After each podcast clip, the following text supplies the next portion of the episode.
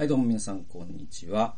えー、今日は陣内と聖書研究とお送りします。今日のタイトルは、罪深い人間を土地が吐き出すとき、被造物が安息を享受するという長いタイトルでございます。えー、これはですね、レビ記の26章。これはまあ前回もね、えっ、と、レビ記の26章だったんですけども、その前回は前半の祝福の部分。で、その祝福っていうのが神がね、共に歩まれるという祝福なんだよっていう話をしました。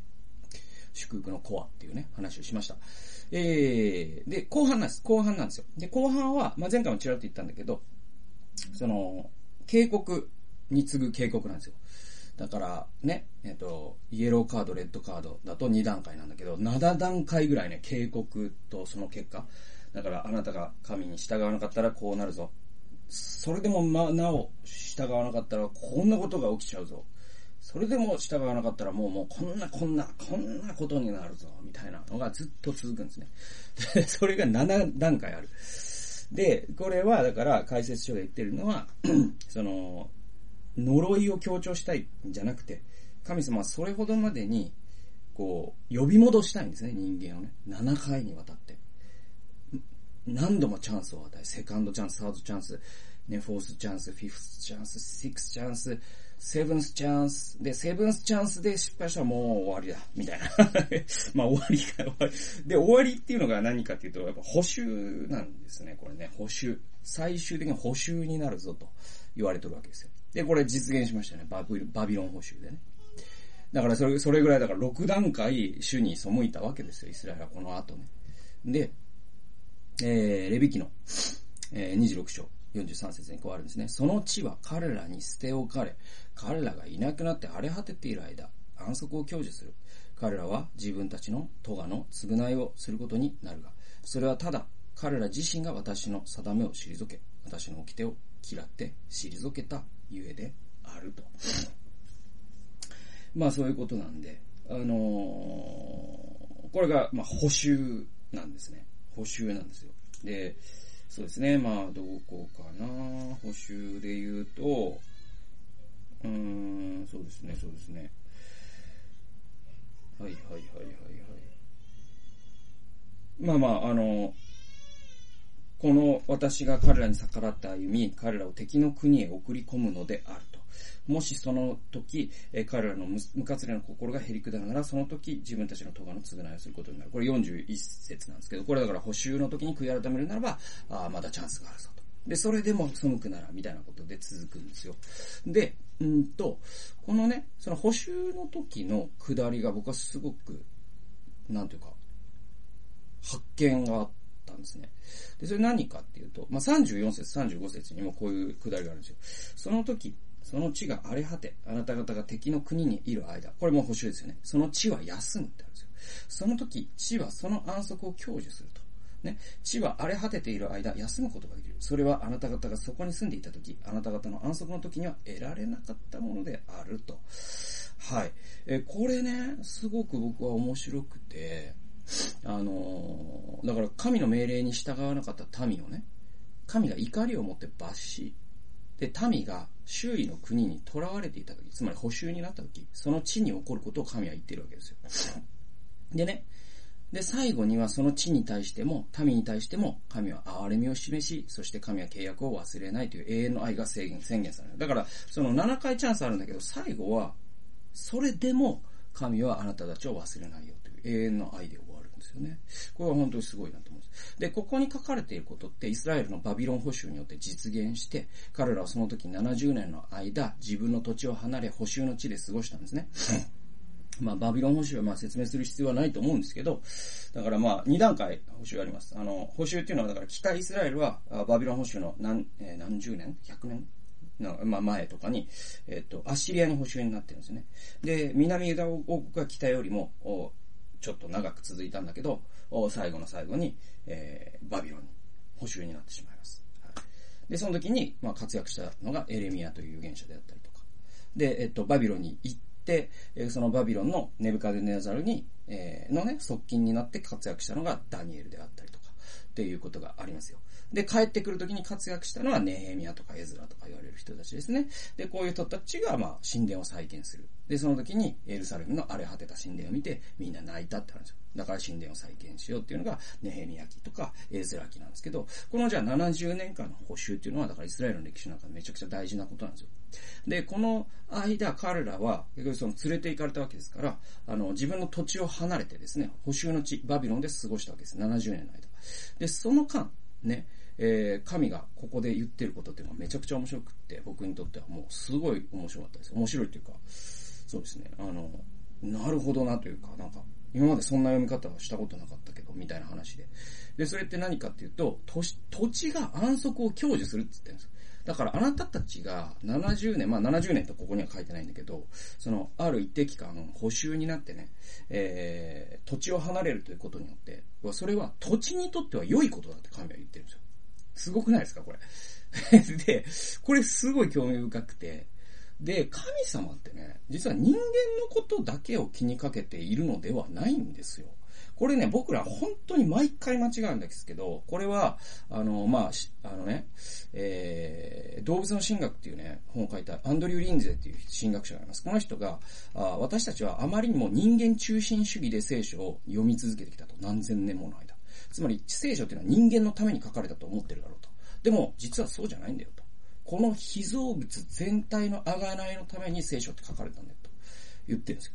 で、そういう目で見ると、確かに皆さん覚えてますか？皆さんって言ってもまあ、まあまあ、あの、えっ、ー、と、ヨナ書。ヨナ書を読んだことのある人。まあ、このラジオ聞いてる方だったら、まあ、半分以上の方は読んでると思うんですよ。で、ヨナ書でですね、えー、まあ、ヨナという預言者がですね、まあ、あの、魚に飲まれるという有名なくだりがあります。その後に、えー、最後の最後にニネベの町を私は憐れまずにいられるだろうかと神は言われるわけですよ。で、それはまあ、あの、トウゴマの下りがあるんですけど、で、またそのトウゴマの下りがちょっと面白いんですけどね。で、えっと、で、その、えー、ヨナとね、神が、うん、掛け合いをする中で、最後の最後に神がヨナに言うことは、あつまり、ヨナは嫌だったんですよ。その、ニネベという町が、あの、異教徒の町でね、で、あんな罪深い町で予言をしろって神が言われると。で、私は知ってるんだと。私が予言をしたら、彼らは悔い改めると。悔い改めやがると。で、彼らが悔い改めやがったら、彼らは祝福されちゃうじゃないかと。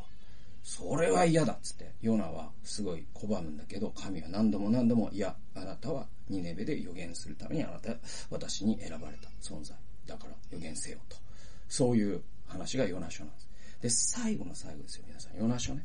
これみんな、ミネベの町の人のことを考えてるじゃないですか。これ違うんですよ。ニネベには私のことを知らない、ね、12万人の民と多くの家畜がいるじゃないかって神様は言われるんですね。つまり神様はね、ヨナを使わしてニネベを救いたいって思った時に、それ人間だけを救いたかったんじゃないんですよ。神様自身が言ってるんですよ。家畜もいるじゃないか。その家畜をもう私は憐れむって言ってるんですよ。だから僕らってあまりにも人類中心主義なんですね。でも神様ってちゃんと聖書をつぶさに読んでいけば、土地のことも気にかけてるし、自然界のことも、家畜のことも、野生動物のことも気にかけてます。え、別の箇所でですね、あの、立法の書のね、ね立法の中の別の箇所では、あの、例えばね、あの、畑の借り入れをした時に、なんか、果樹を落とした後に、それを全部積み切っちゃいけないよと。なぜならそれは野生動物の餌になるからって書いてあるんですよ。こんな箇所みんな読み飛ばしてるじゃないですか。なんで読み飛ばすかそれは人間中心主義で聖書を読んでるからですよ。ね、でも、これ大事なのは人間がですね、神の命令に背くときに自然界とか被造物っていうのは傷むんです。ね。で、ここに書いてるんですけど、土地が人間を吐き出すって書いてるんですよ。はい土地が人間を吐き出すっていうのは何かっていうと、人間があまりにも神に背きすぎたゆえに、もう土地が人間をペッて吐き出すっていう表現がここで使われてるんですよ。で、その時に、まあ、補修になったってことですね。つまり、補修になった時に、自然界と被造物は回復するって、聖書は言ってるんですね。で、あのね、まあ僕、その解説書も読んだんですけど、解説書だとね、ここの傷むっていう、土地が傷む、自然界が傷むっていう時に、それは、当時の世界観では偶像崇拝による霊的な痛みっていう風に解釈されたし、仲介書も書もですね、その線で解釈してるんですね。だから土地がペッて吐き出すっていうのは、その霊的な汚れの上にペッて吐き出すんだって、えー、解説者は言ってます。だけど、僕は、あのー、まあ、むしろというか、まあ、現代の世界でこれを読むときは、気をつけないといけないのは、痛みって霊的なものだけじゃないよっていうところは絶対気をつけなきゃいけなくて、何かっていうと、その痛みってフィジカルなものなんですよね。つまり乱獲とかですね、エネルギーの過剰使用によって、温暖化とか、放射能汚染とかですね、化学物質による汚染とかですね、森林伐採とか焼き畑による土地の生産力低下とかですね、動物の絶滅とかですね、えー、過酷、えー、過酷な家畜の酷種、えー、と、酷使ですね、えー、と、搾取ですよ。ね、えー、すごい密害をしたりとか、あね、えー、そういう、まあ、フォアグラとかひどい話ですよね、あれね。もうストレスを溜めさせて脂肪肝にして、それを食べてるんですから。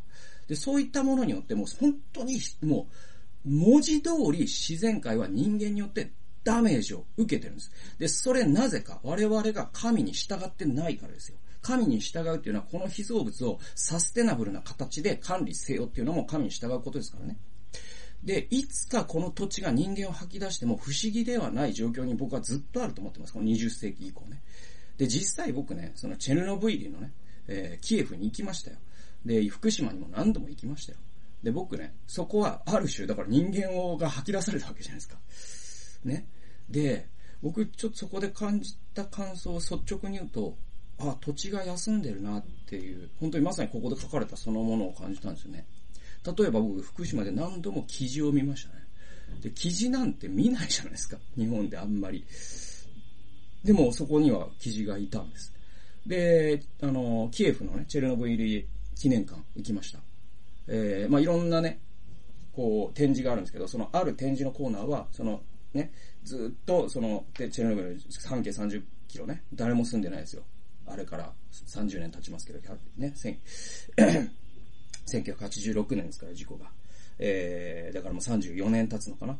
で、その34年間のうちに、実はそこに本当に絶滅危惧種みたいなですね、狼とかですね、鹿の類とかですね、いろんな動物が観察されてるっていう、そういう展示があるんですよね。で、これってね、土地が休んでるんだと思うんですね。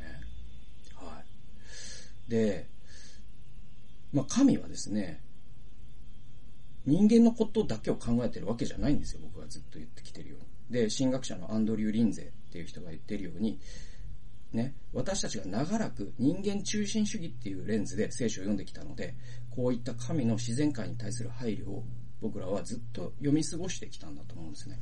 読み飛ばしてきた。ね、盲点になってきた。でもこれをやっぱりしっかり僕らは読むべき時に来てると思います。で、今まあコロナ禍ですよ。で、コロナ禍によって、じゃあ、あの、人類の石油消費量圧倒的に減ったはずですね、これね。はい。で、だって飛行機飛ばないでしょ？で、移動控えるでしょ？うん。だから、減ったはずで。人類、地球全体としてのね。実はこれって自然界にとってはいいことなんだよね。うん。で、じゃあ僕はその、ディープエコロジストのように、だから人類は滅亡した方がいいのだとは思いません。だけど、そのコロナ禍っていうのもある種の自然界からのバックラッシュでもあるんですよ。つまり、まあ、あの、コロナ時代の僕らという本の中で、パウロ・ジョルダーノという人が言ってるんだけど、あのー、要は生物多様性っていうのがどんどんどんどん失われていった時に、ウイルスってね、その、宿主を常に探す旅に出るわけじゃないですか。で、今、あの、この地球上で、個体数がめちゃくちゃ多くて、めちゃくちゃ移動してくれる宿主ってもう人間以外ないんですよ。で、それはやっぱり野生動物の種類とかも減ってるし、ジャングルとかもどんどん減ってる、面積が減ってるから。だから、要は、ウイルスってもう逃げ場がなくなってて、最後の逃げ場が人間になってるっていうことなんですよ。だから自分がしたことのしっぺ返しを実は人類って受けてて、これもまた、やっぱり土地が人間を吐き出すみたいなことの一部だと僕は思ってて。ね。だから土地が人間を吐き出すときに初めて被造物が安息を享受するっていうことがここには書かれてるんだけど、僕はここに至る前にね、もっとやるべきことをやれば別に吐き出される必要もないかもしれないんでね。僕はやっぱり吐き出される前にやるべきことをやっていく。まあそれはその、環境に配慮したね、生活を営むとか、ね、企業活動とか、まあそういったことについても、ちゃんと環境について考えていく。で、なんだろうな、だからまあ日本のね、施策、小泉環境大臣がやってることが僕は全ていいとも別に思ってないですけど。だけど、なんだろうな、その、僕はやっぱアメリカの共和党のようなね、あの、環境問題なんていうのがそもそも嘘っぱちなんだっていう立場には絶対に僕は賛同しません。はい。あれは欺瞞だと思うし、えー、あれについて神は悲しんでると僕は思います。はい。うん、なんで、やっぱり、あの、しっかり人類の未来のために。で、それは僕らの世代は、その、僕らが環境に配慮したことの利益を享受できないかもしれません。だけど僕らの子供の世代とか、子供の子供の世代は、僕らの行動の付けを払わされます。逆に言えば僕らが環境にコンシャスであればあるほど、彼らは幸せなこの地球で暮らすことができます。ということで、えー、まあ、あのね、レビキから、実は神は土地のことも気にかけてるんだ。そういう話をさせていただきました。最後まで聞いてくださってありがとうございました。それではまた次回の動画及び音源でお会いしましょう。さよなら。